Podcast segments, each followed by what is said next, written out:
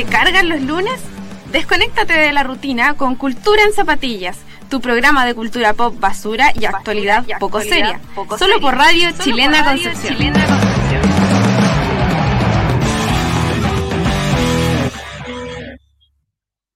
Bueno, como estábamos comentando aquí con Cristóbal, nos gusta la cultura, nos gusta la cultura pop, nos gusta la actualidad y nos gusta la cortina de nuestro programa.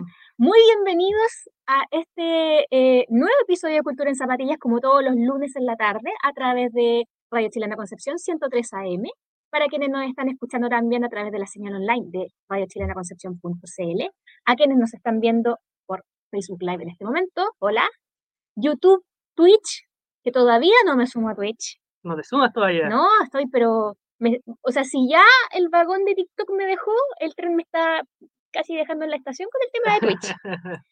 y eh, quienes nos van a escuchar pronto por Spotify. Soy Constanza Álvarez y me acompaña hoy día. Tobal Cifuentes como, todos los lunes. todos los lunes, como los 25, 26 lunes. A esta altura cinco meses, ya vamos a cumplir seis. Seis meses ya de cultura ¿Qué vamos a hacer? Eh, vamos a tener, vamos a tener, lo vamos a conversar, ¿ah? Lo vamos a conversar cuando lleguemos al programa 30. Sí, no, que ya vamos a cumplir seis meses además. Sí, no, entonces, creo, que, creo que la próxima semana cumplimos seis meses. Eh, sí.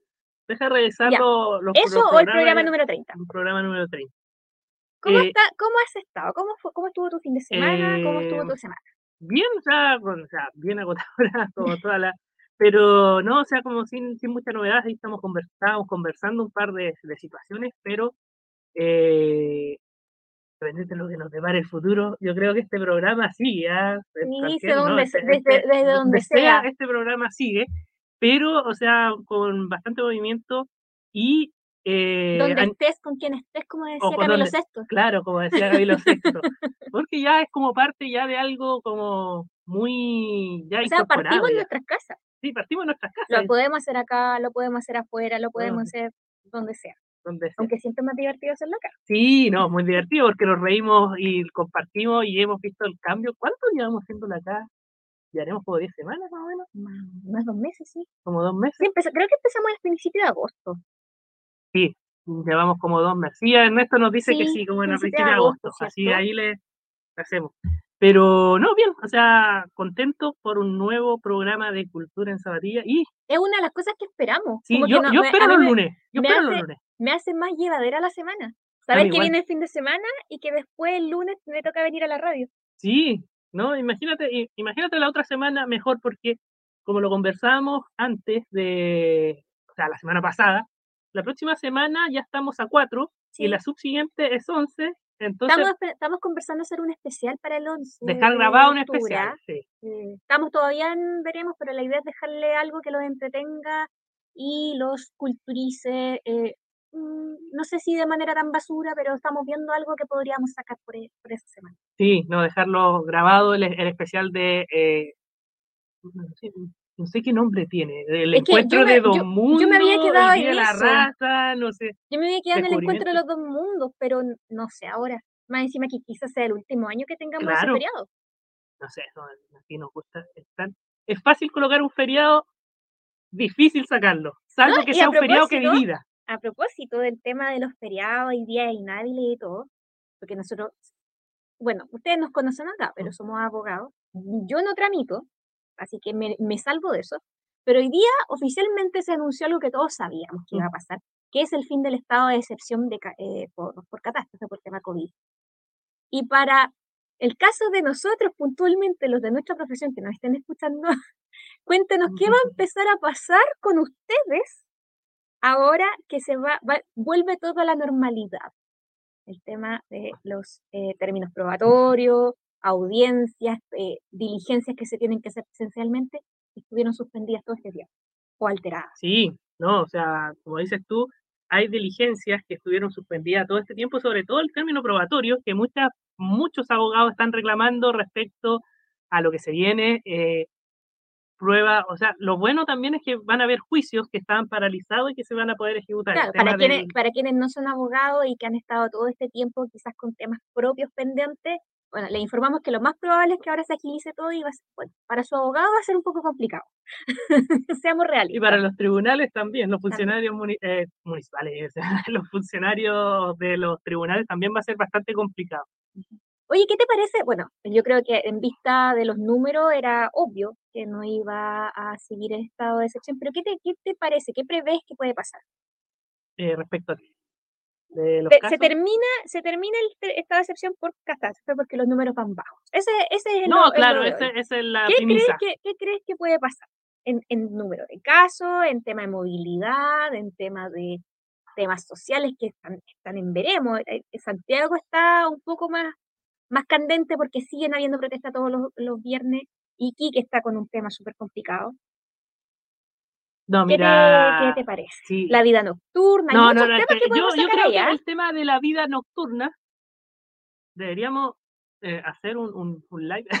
la vida nocturna, la vida nocturna, cultura somatía hacer o grabar, no sé. Por, favor, por favor, que se mantenga en la junta a las 5 de la tarde. sí, no, yo, yo, me acuesto a, las, a las 10, no es que estoy durmiendo, pero eh, yo creo que el tema de la vida nocturna, esa cuestión se va a yo creo que este fin de semana va a este ser complicado. Este, este Quizás los que vienen después no tanto. No, pero no. Pero este en particular va a ser. No, los, los que, los que vengan. Ay, no, y, y, después viene uno fin de semana. Sí, después viene uno largo. Así que eh, la si no, si no está apurado por salir, no sale. No sale, Todavía no lo haga, va a tener todo el tiempo del mundo después, en la medida que nada se No, yo creo que más que eso, y, eh, van a aumentar el tema de los accidentes, de un montón de cuestiones, entonces... Claro, porque, accidentes viales y muertes por, por accidente hemos tenido pocos, justamente por el toque de queda. O sea, igual anda gente con el toque de queda, igual circulan autos, igual circula gente en estado de ebriedad, pero es menos. Sí, yo creo que por eso, o sea, em, así decirlo como en términos más simples, o sea, no, no entrando más, se va a liberalizar muchas cosas. ¿Qué crees tú que vaya a pasar con los temas sociales pendientes? Eh, Porque pasa que justo se termina el estado de excepción en, en una situación que está, un, está el ambiente un poco tenso, con muchas Es que el ambiente está tenso hace bastante tiempo. Sí, no, pero creo que lo, de, lo del fin de semana en Iquique eh, pudo haberle echado carbón un poco al... Sí, no, o sea, tenemos una elección presidencial compleja. Entonces, eh, entre dime y direte a veces resurgen temas también. No está, entonces, por eso hay un tema muy un tema político muy polarizado, o sea, y el tema por eso del fin de semana que sinceramente para mí fue catastrófico, lo pienso. Desde un punto de vista humanitario. Y, condenable. Eh, salvo por el, el cara, el, lo cara de palo de Venezuela, de, o sea, yo sé, No, pero es un tema externo, no podemos reír, pero, es externo. No, pero hay, em, y no hay una postura clara. Yo creo que ese, ese es el tema. No, no existe una postura clara a nivel transversal, un acuerdo político respecto a este tema. Y eso es lo más grave porque eh, lo puedes condenar tú, lo puedo condenar yo, pero en el al final del día nosotros más que no eh, tener actitudes xenófobas con, con, personas migrantes que nosotros podamos ser, o sea, imagínate, yo, o sea, soy descendiente chino, entonces tengo ascendencia china, aunque no se note, eh, pero, o sea, eh, el tema, todo, de cierta manera, hay gente, mm, la mayoría migrantes, pueblo originario será como un millón de personas que, que existen en este país, entonces, eh, pero no somos los que tomamos las decisiones al final del día. Exacto, tengo entendido que hay una reunión de emergencia con los ministros, pero bueno, veamos qué sale de eso, si es que se, se ve alguna solución. Y también eh, ver qué pasa con los mismos organismos del Estado que están, bueno, tienen facultades, también tienen posibilidad de hacer o no hacer cosas, pero también ante la opinión pública se ve bastante feo el hecho de que todo lo que pasó el sábado haya sido a vista y paciencia de las policías. Es también un poco complejo es que, el, es que por eso es, que, por eso es que se juntan dos, dos problemas, a pesar que no, sea el tema de, este, de, este, programa, pero bueno, siempre es bueno como hablar de actualidad. También siempre empezamos. Un tema también serio, o sea, se juntan dos temas que es de seguridad pública con el tema de, de migración, que es, es externo, pero te digo porque existe también un tema de, de, no existe claridad respecto a que salió ahora un protocolo propiamente tal de cómo deben actuar las policías, pero no existe una claridad de cómo, cuál es el uso proporcionado de la fuerza, de la fuerza policial. Y no existe también preparación por parte de la fuerza pública de cuáles son la proporcionalidad, porque también a propósito hubo un, hecho con una constituyente también que, que finalmente se dio de baja al funcionario y que también uso desproporcionado de la... Entonces se juntan varias cosas. Mm. O sea, sí, y claro, y está saliendo en este momento donde los ánimos están entonces, es complicado. Entonces, por eso no existe una claridad, o sea, un reglamento propiamente tal del uso proporcionado de la fuerza y tampoco existe racionalidad en el uso de la fuerza o preparación de la, no sé, del tema también, del uso de la fuerza de los mismos uniformados. Mm, sí, sí, entiendo lo que... Es como todo un tema que, que como país, o sea... Claro, y ahí también de, entrar a discutir, ¿es, el uso el uso proporcional o algo que sea racional? Es decir, que en el momento no haya otra manera de enfrentar la situación que la que se hace y que todos estemos de acuerdo. Mm, que por eso que no, no, hay, no hay consenso, porque y tampoco en materia migratoria, o sea, imagínate, tienes a un candidato como Cas que te dice, ya, yo voy a hacer tema todas las expulsiones, todo el asunto, eh, directamente, o sea, y que cerrar las fronteras. Y tener, por, eh, tenés, desde la Argentina tienes, a propósito de, de, los viajes, el tema, tienes a, un, a otros candidatos que dicen, no, a frontera abierta. Entonces, bueno, y el, mismo gobierno actual hizo una especie de invitación hace, un, hace, alguno, hace un tiempo, pero es una invitación donde invitas a alguien y la casa no está apta. Invitas a alguien a tu casa y no, no tienes cómo recibirlos tampoco. No, por eso, está y también tienes como temas toda materia, no sé, hay mucha, hay mucho, el ambiente está muy enrarecido, tiene una discusión del tema de las pensiones, tiene el cuarto retiro, tiene un tema en materia tributaria que también se ha estado como estudiando bastante. O sea, yo soy muy crítico de la reforma que, que, se va a hacer tributaria porque afecta directamente a la clase media, entonces no, no, no me gusta, o sea, no, no, no me gusta. ¿Pero crees tú que afecta eso lo que viene tras el estado, el fin del estado de excepción? Y va a haber mayor descontento, o sea, es que, es que tiene que haber una cierta claridad también de, no hay claridad, entonces, cuando las cosas están raras eh, y no hay acuerdos políticos, da, das espacio para que se manifiesten los que están a favor de la migración, los que están en contra de la migración, los que digan, no, ¿sabes qué? Falta tal cosa, eh, porque aunque, o sea, si no se aprueba que es lo más razonable todo el asunto del cuarto retiro, igual va a haber una manifestación, pero no una estallido social así propiamente tal. O, por eso, o sea, igual va a haber.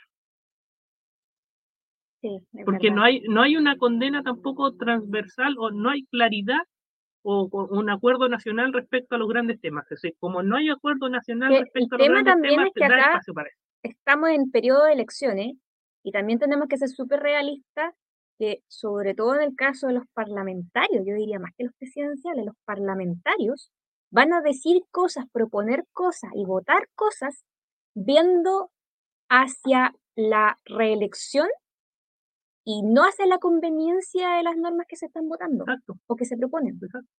Porque en realidad el tema, el mismo tema del cuarto retiro, pero podemos extenderlo a muchas cosas. En este momento, en estos días van a presentarse proyectos, van a modificarse, presentarse indicaciones. Algunos de un partido van a, van a decir que están de acuerdo, pese a que la postura del partido o del conglomerado sea ir en contra. Solo buscando lo que ni siquiera es el interés de sus votantes sino es qué es lo que los pone en las noticias, las buenas cuñas y genera popularidad. No, por, eso, es que si tú ves el tema de cuántas personas afecta el cuarto retiro o ayuda, en el fondo tú te quedas con la población que tiene mayor ingreso. No, y no solamente eso, o sea, lo podemos ver en temas como, no sé, el, el llamado impuesto verde.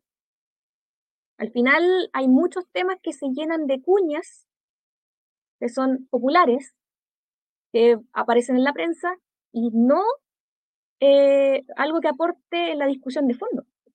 Es que por eso, o sea, que tú también tienes que ser como bastante realista. O sea, yo el fin de semana leía el tema de las propuestas tributarias a los candidatos, entreteniéndome un poco el fin de semana, dentro de las pruebas también que revisé.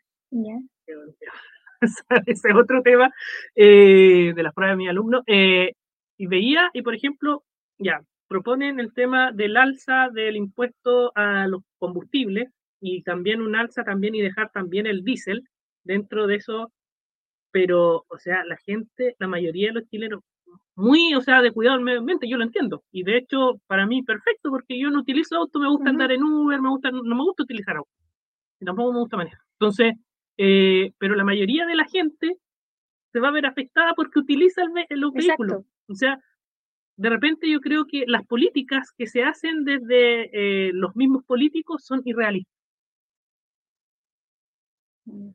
Bueno, lo dejamos, lo dejamos, ahí dejamos a la reflexión de ustedes también, de que nos vayan comentando, piénsenlo, vean, eh, ustedes están a favor, en contra de, la, de las normas que se están discutiendo a niveles transversales, porque hay mucho tema que se está comentando en este momento. Y, también hacer que hagan una reflexión cada uno, los invito a que hagan esa reflexión de que eh, el estar a favor o en contra es porque ustedes están viendo el bolsillo, están viendo a su alrededor, creen que es razonable o no. También e, es, importante que cada uno de nosotros tenga una visión crítica y a veces nos podemos encontrar porque efectivamente estamos de acuerdo con algo que se está, se está planteando, así como poder decir esto es perjuicio, esto o esto es chaya, esto es un voladero de luces. Claro, no, por eso, tener un, razonamiento crítico y tener un tema de, pensamiento, pensamiento crítico es como bastante importante y, que se pueda discutir también sanamente. No, y hoy en día están los medios para poder manifestar esas opiniones mm. con, bueno, con respeto. Sabemos que es un poco complicado el tema de las redes sociales, pero existe. Lo hablamos en un programa. pueden volver pueden volver, atrás. pueden volver allá lo que significa a veces emitir un comentario impopular bien razonado. Pero las formas están, hay formas de, y medios para tener discusiones con gente que a veces no opina lo mismo que uno, pero en que uno puede ser, a veces a, base de, de, críticas constructivas bien hechas y argumentadas, eh, salen cosas buenas. Sí, oye, mira, a propósito, me gusta hacer esas conexiones, de David, a propósito, entrando ya al tema de hoy, que Oye, en, cierta medida el tema de hoy está inspirado porque yo ayer llegué de viaje. Claro, por eso, ahí iba, ahí iba, ahí iba.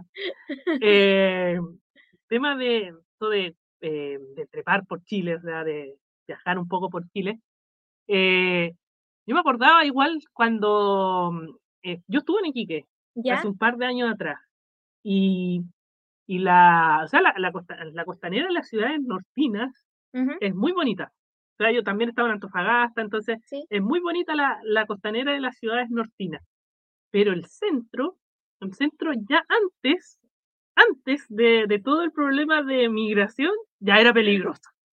Yo, el centro. Claro, o sea, claro, no le vengamos a echar la culpa a los migrantes. No, no, ese, es el claro. O sea, o sea, yo o sea, andaba como a las 5 de la tarde por el centro, andaba, andaba acompañado, entonces ya veía que era más o menos peligroso. Ya. Entonces, por eso digo, no, y no, no existían las carpas, la, migración y todo el asunto.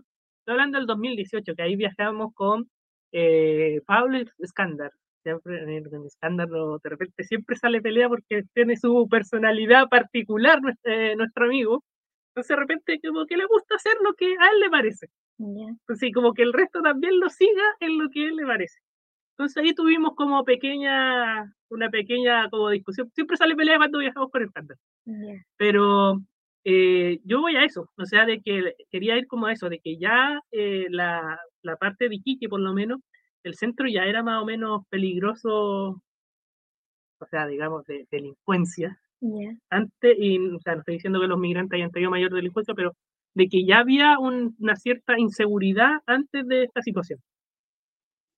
Mm. Y a mí, o sea, y lo de Antofagasta lo que me llamó más la atención es que la mitad de los cerros está, o sea, casi como construcciones, campamentos.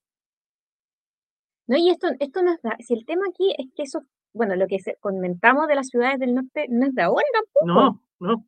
Que ahora haya explotado, haya habido problemas, hayan, hayan ocurrido situaciones puntuales que al final eh, dinamitaron lo que ocurrió el fin de semana, pero es el, por ejemplo, la cantidad de migrantes que hay en Antofagasta.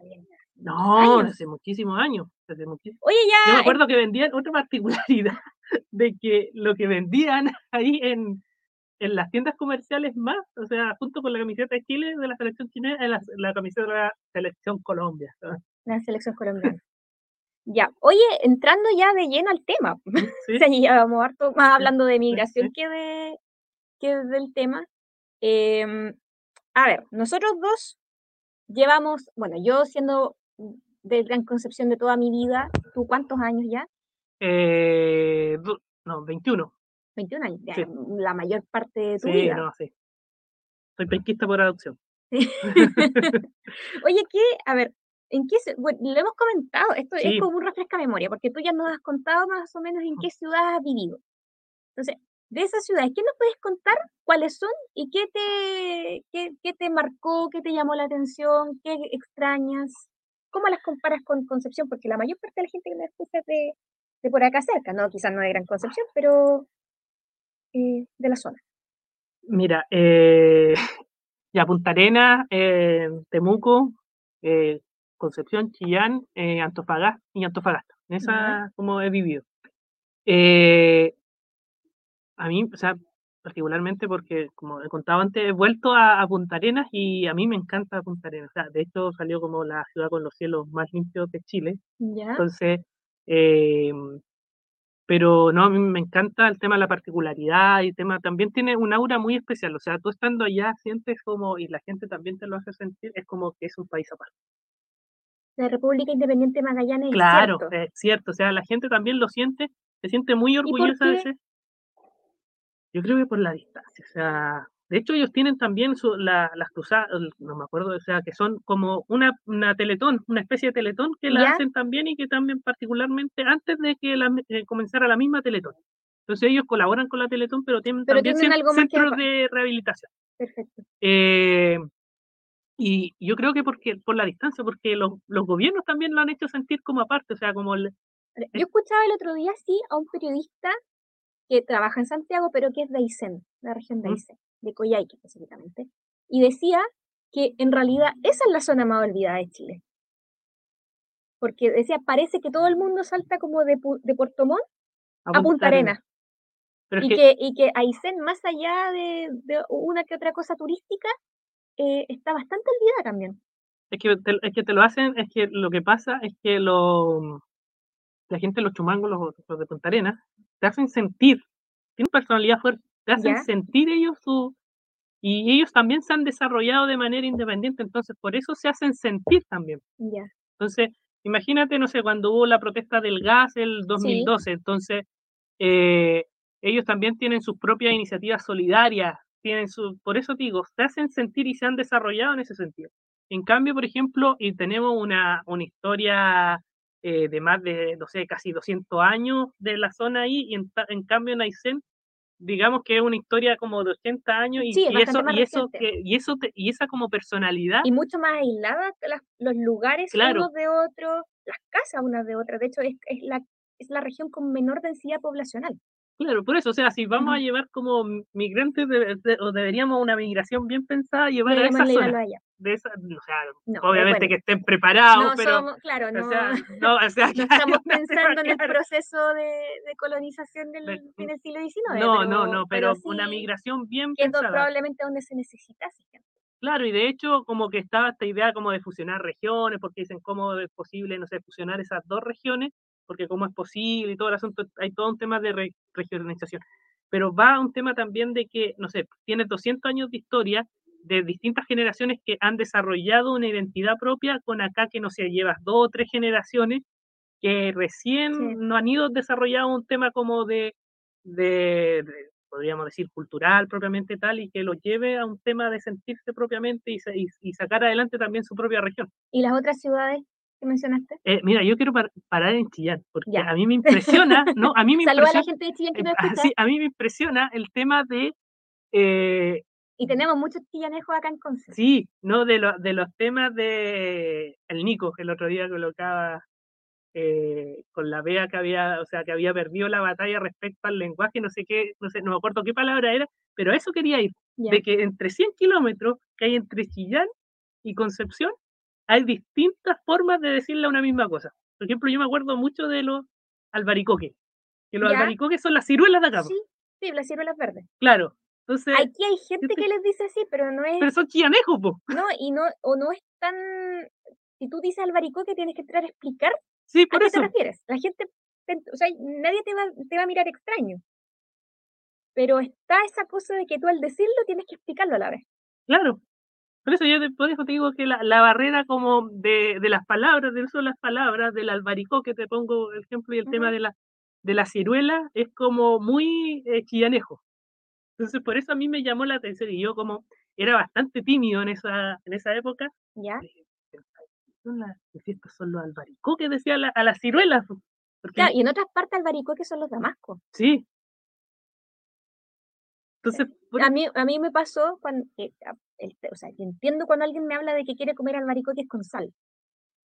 Pero en mi mente igual hay un resabio de haber visto cosas de chica en que los albaricoques eran los damascos.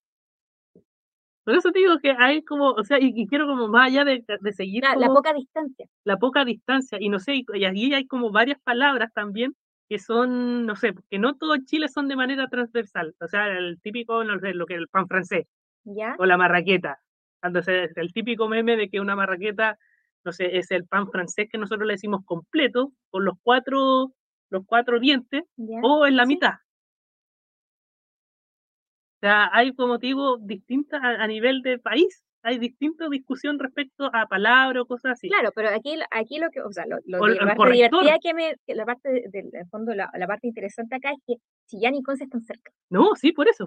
Por eso, Porque o con alguien de Santiago, con alguien de Valparaíso, ya podemos discutir si se llama salida de cancha o buzo, Claro, pero a 100 kilómetros solamente, en este momento 45, 50 minutos Claro. en carretera, que haya tanta diferencia en algunas cosas eh, es- es- llama la atención. no hay diferencia, como te digo, cultural. O sea, no, no es nada contra eh, cultural en sentido porque Chillán, en eh, no sé si lo hemos dicho, no, lo hemos dicho en este, este programa, pero Chillán es como el Texas chileno. Que el tema de a nivel de, de, de penas, de penalidades de los juzgados de garantía, de los tribunales de juicio oral. O sea, si yo tuviera como abogado recomendarle a alguien dónde no cometer un delito, sería Chillán. O sea, sería Chillán, porque si no, usted cualquier cosa hay cárcel, así fijo. Entonces, por eso digo que Chillán para mí es como el Texas chileno. Pero, o sea, y por eso digo, es algo que a 100 kilómetros de, de distancia, el tema cultural entre Chillán y Concepción es, es tremendo. ¿Y las otras? O, Eh, no, o- o no, o no es tanto lo que te haya llamado la atención, sobre, No. pensando sobre todo en estas dos ciudades tan cercanas. Eh, yo creo que eh, a nivel de Temuco, eh, el tema también, bueno, de, del desarrollo, yo estoy sorprendido del desarrollo que ha tenido Temuco este, este último tiempo. O sea, Está ha- súper ha- bonito. Ha, Yo, crecido, yo voy bastante. ha crecido bastante y está Sí, súper bonito. está- yo voy bastante porque, bueno, me, me junto con mi mamá usualmente en Temuco, tengo varias amigas que están viviendo allá, a, quien a, veces, a Mm. quienes a veces voy a visitar. Y, Le y mandamos está, saludos. sí. y, y está muy, cada vez está más, eh, no sé, no sé cómo decirte, pero hay, yo creo que hay gente que cree que porque Temuco está más al sur, es, una, es algo más chico. Pero al ir para allá te das cuenta que ciudades grandes en Chile hay varias y Temuco es una más. Sí. Valdivia también, muy, muy hermoso Valdivia. Yo también he ido a vacacionar allá. Y Antofagasta te digo eso, o sea, del tema de la migración, o sea, que ha sido un tema eh, también no preparado, por eso en Antofagasta yo quedé bastante sorprendido con el crecimiento y este tema como más desordenado, eh, por lo mismo.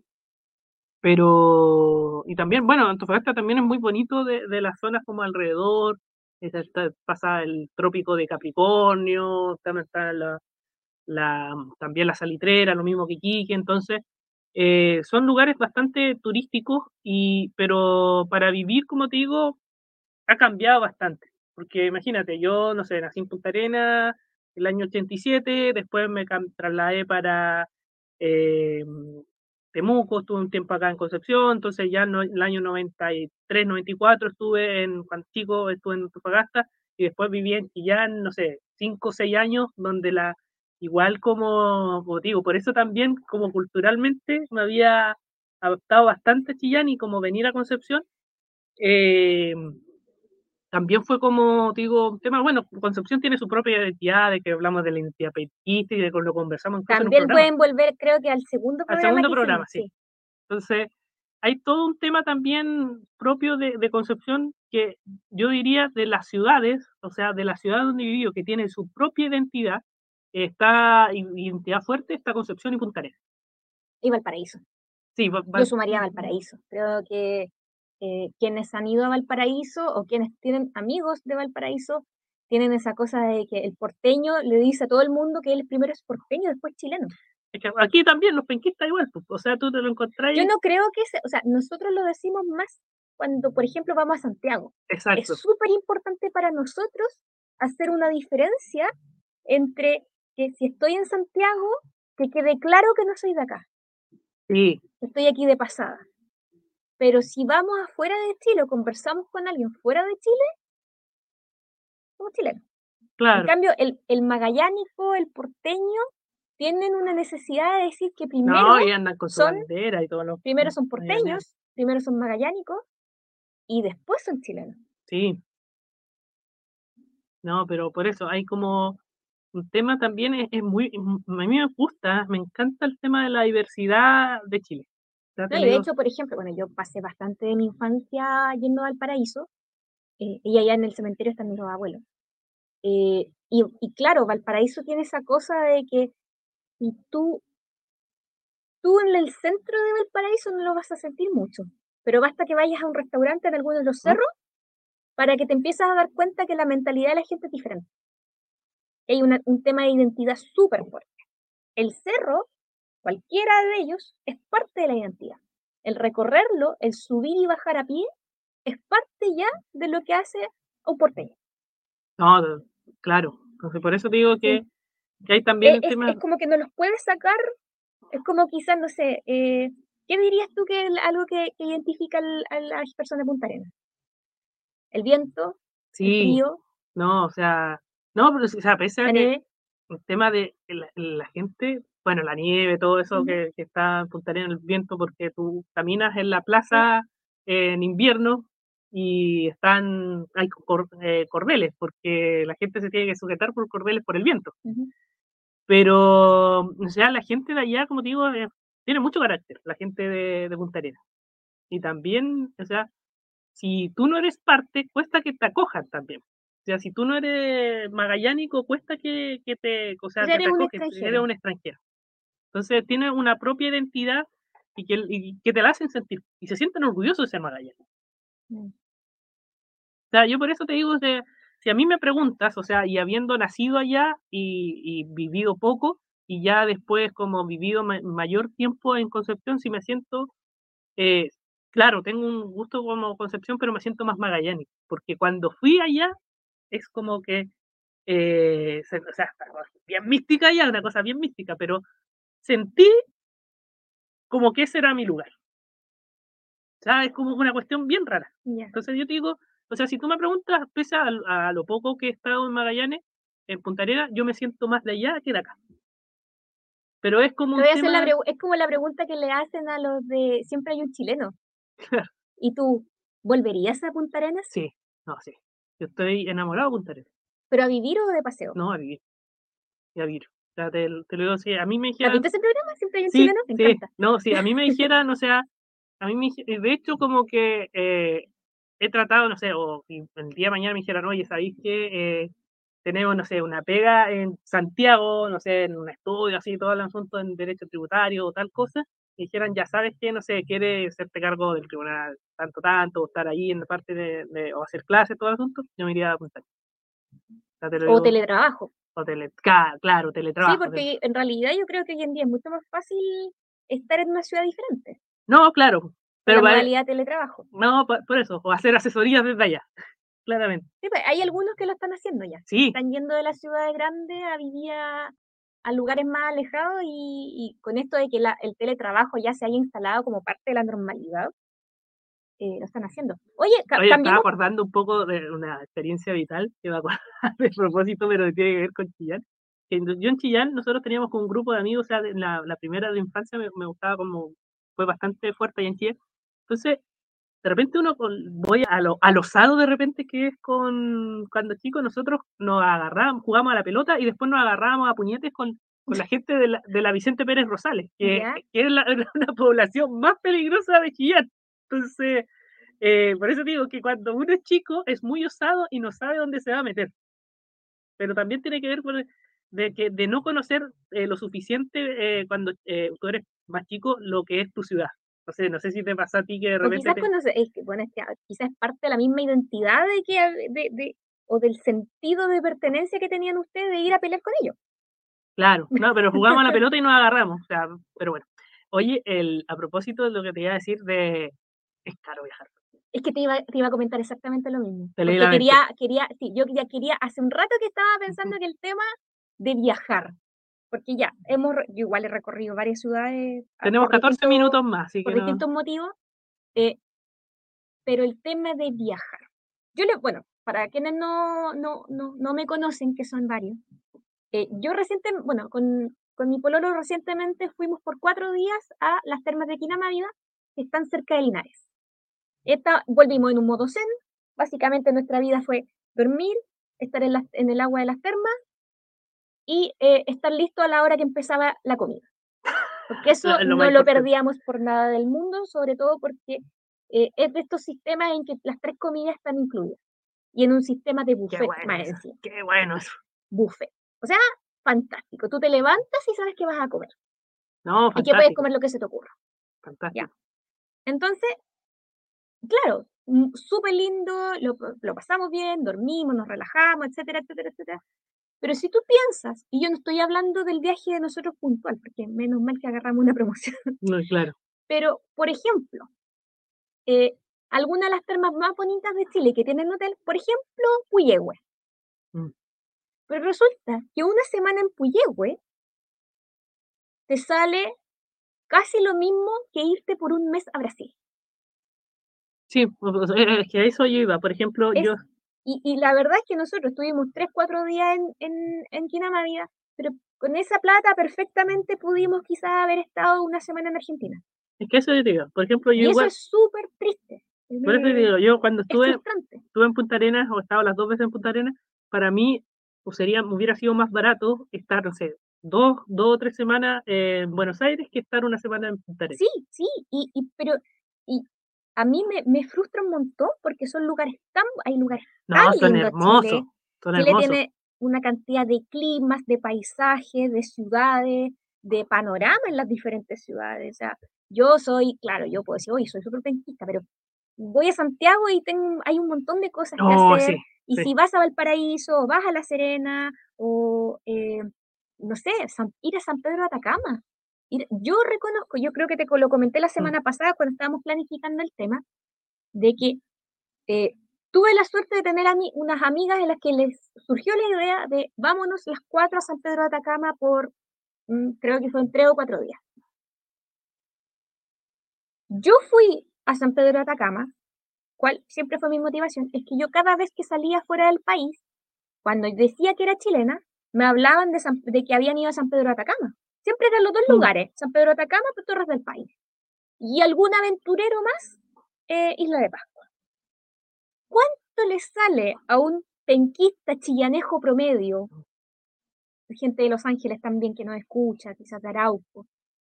¿Cuánto les sale a ustedes ir a San Pedro de Atacama o ir a las Torres del Paine o ir a la de Pascua por tres o cuatro días. Es terrible. Terrible, Es terrible. Y no hablo solamente del pasaje, porque hay que llegar en avión. No, hay que llegar Sino de las mismas estadías. Es tremendo. Yo después de ese viaje eh, de, a San Pedro Atacama, ahí, ahí hay que pagar nomás. Sí, no. O sea, si tú, llegaste allá, tú llegaste con plata. Cierras los ojos y pasas la tarjeta. No, y lo otro, es que también hay que ser súper realista. Es como igual, ir a las termas de Puyehue, o ir a las termas de Chillano, o ir a alguno de los centros de esquí de, eh, no sé, Corral. Estás metido como una especie de monopolio. Sí, y si tú ya estás allí, no vas a estar regateando. Sí. Bueno, a menos que tú sepas que el de al lado lo vende un poco más barato y es lo mismo. Pero no vas a estar pasando pellejería pero es carísimo. Yo después de ese viaje, eh, mis amigas se cada una retornó a su casa, yo estuve cuatro días en Bolivia, en el Salar de Uyuni. ¿Ya? Y creo que en esos cuatro días gasté lo que había gastado en Atacama un día. No. Y comí bien, no voy a decir que dormí bien porque fue eh, eh, quienes han ido al altiplano, yo creo que me van a entender cómo son esas noches, son terribles.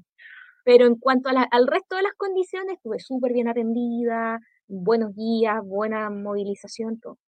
No, entonces imagínate, no, súper, como digo, sí, o sea, el tema, yo no sé, no entiendo por qué es tan caro, o sea, o pues caro Chile, o, también hay una sobrevaloración de muchas cosas, mm.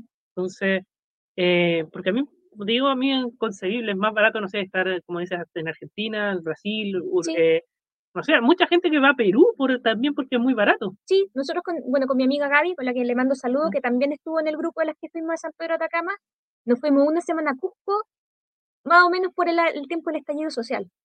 Y, pudimos estar tranquilas. Éramos dos chiquillas guapas profesionales que estábamos allá, eh, que podíamos pagarnos las cosas, que tampoco nos fuimos a lo más caro, pero estuvimos bien. Y la verdad es que... Se come muy bien también. Se come muy bien, se bebe muy bien, se viaja bien, te atienden bien. Y, no es tan caro. Entonces, por eso digo que es, eh, no sé, un tema de... Volvimos bien, de hecho, no fue como que, uy, me faltó plata, ¿no? Como tranquilo, o sea, de, esos viajes que da Claro, no tuvimos que andar a punta, no sé, de pan con mortadela y queso, no fue necesario. Porque por un poquito más que eso, comíamos buena comida peruana. Por eso, entonces, eh, ahí va el tema, como dices tú. Imagínate, tres días, cuatro días en las termas de Puyehue.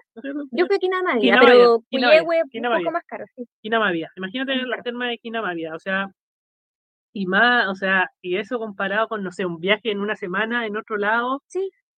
Eh, como que te da para pensar y por eso dice, o sea, el chileno no, no puede viajar mucho dentro de su propia tierra.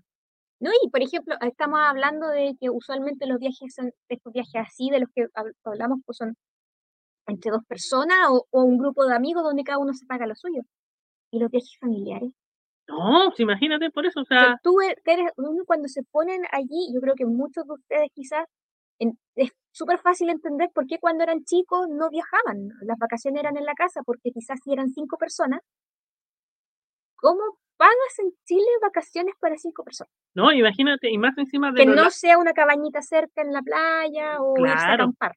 No, y más encima, o sea, mm, el tema de, de, la, de la benzina, si vas hacia el sur, que son también e-, enormes cantidades del tema de los peajes, te, te va sumando gastos, porque me acordé también de las vacaciones frustradas que tuvimos el del verano con mi hermano que no íbamos a ir a... Oye, cuenta, yo sé porque no, tú me ibas contando más o menos en qué iban, pero para que... Sí, no, en el, en el verano intentamos hacer una, intentamos llegar a la carretera austral, que, o sea, que se está pendiente y yo creo que ahora que, que terminó el estado de excepción y todo eso lo vamos a poder hacer.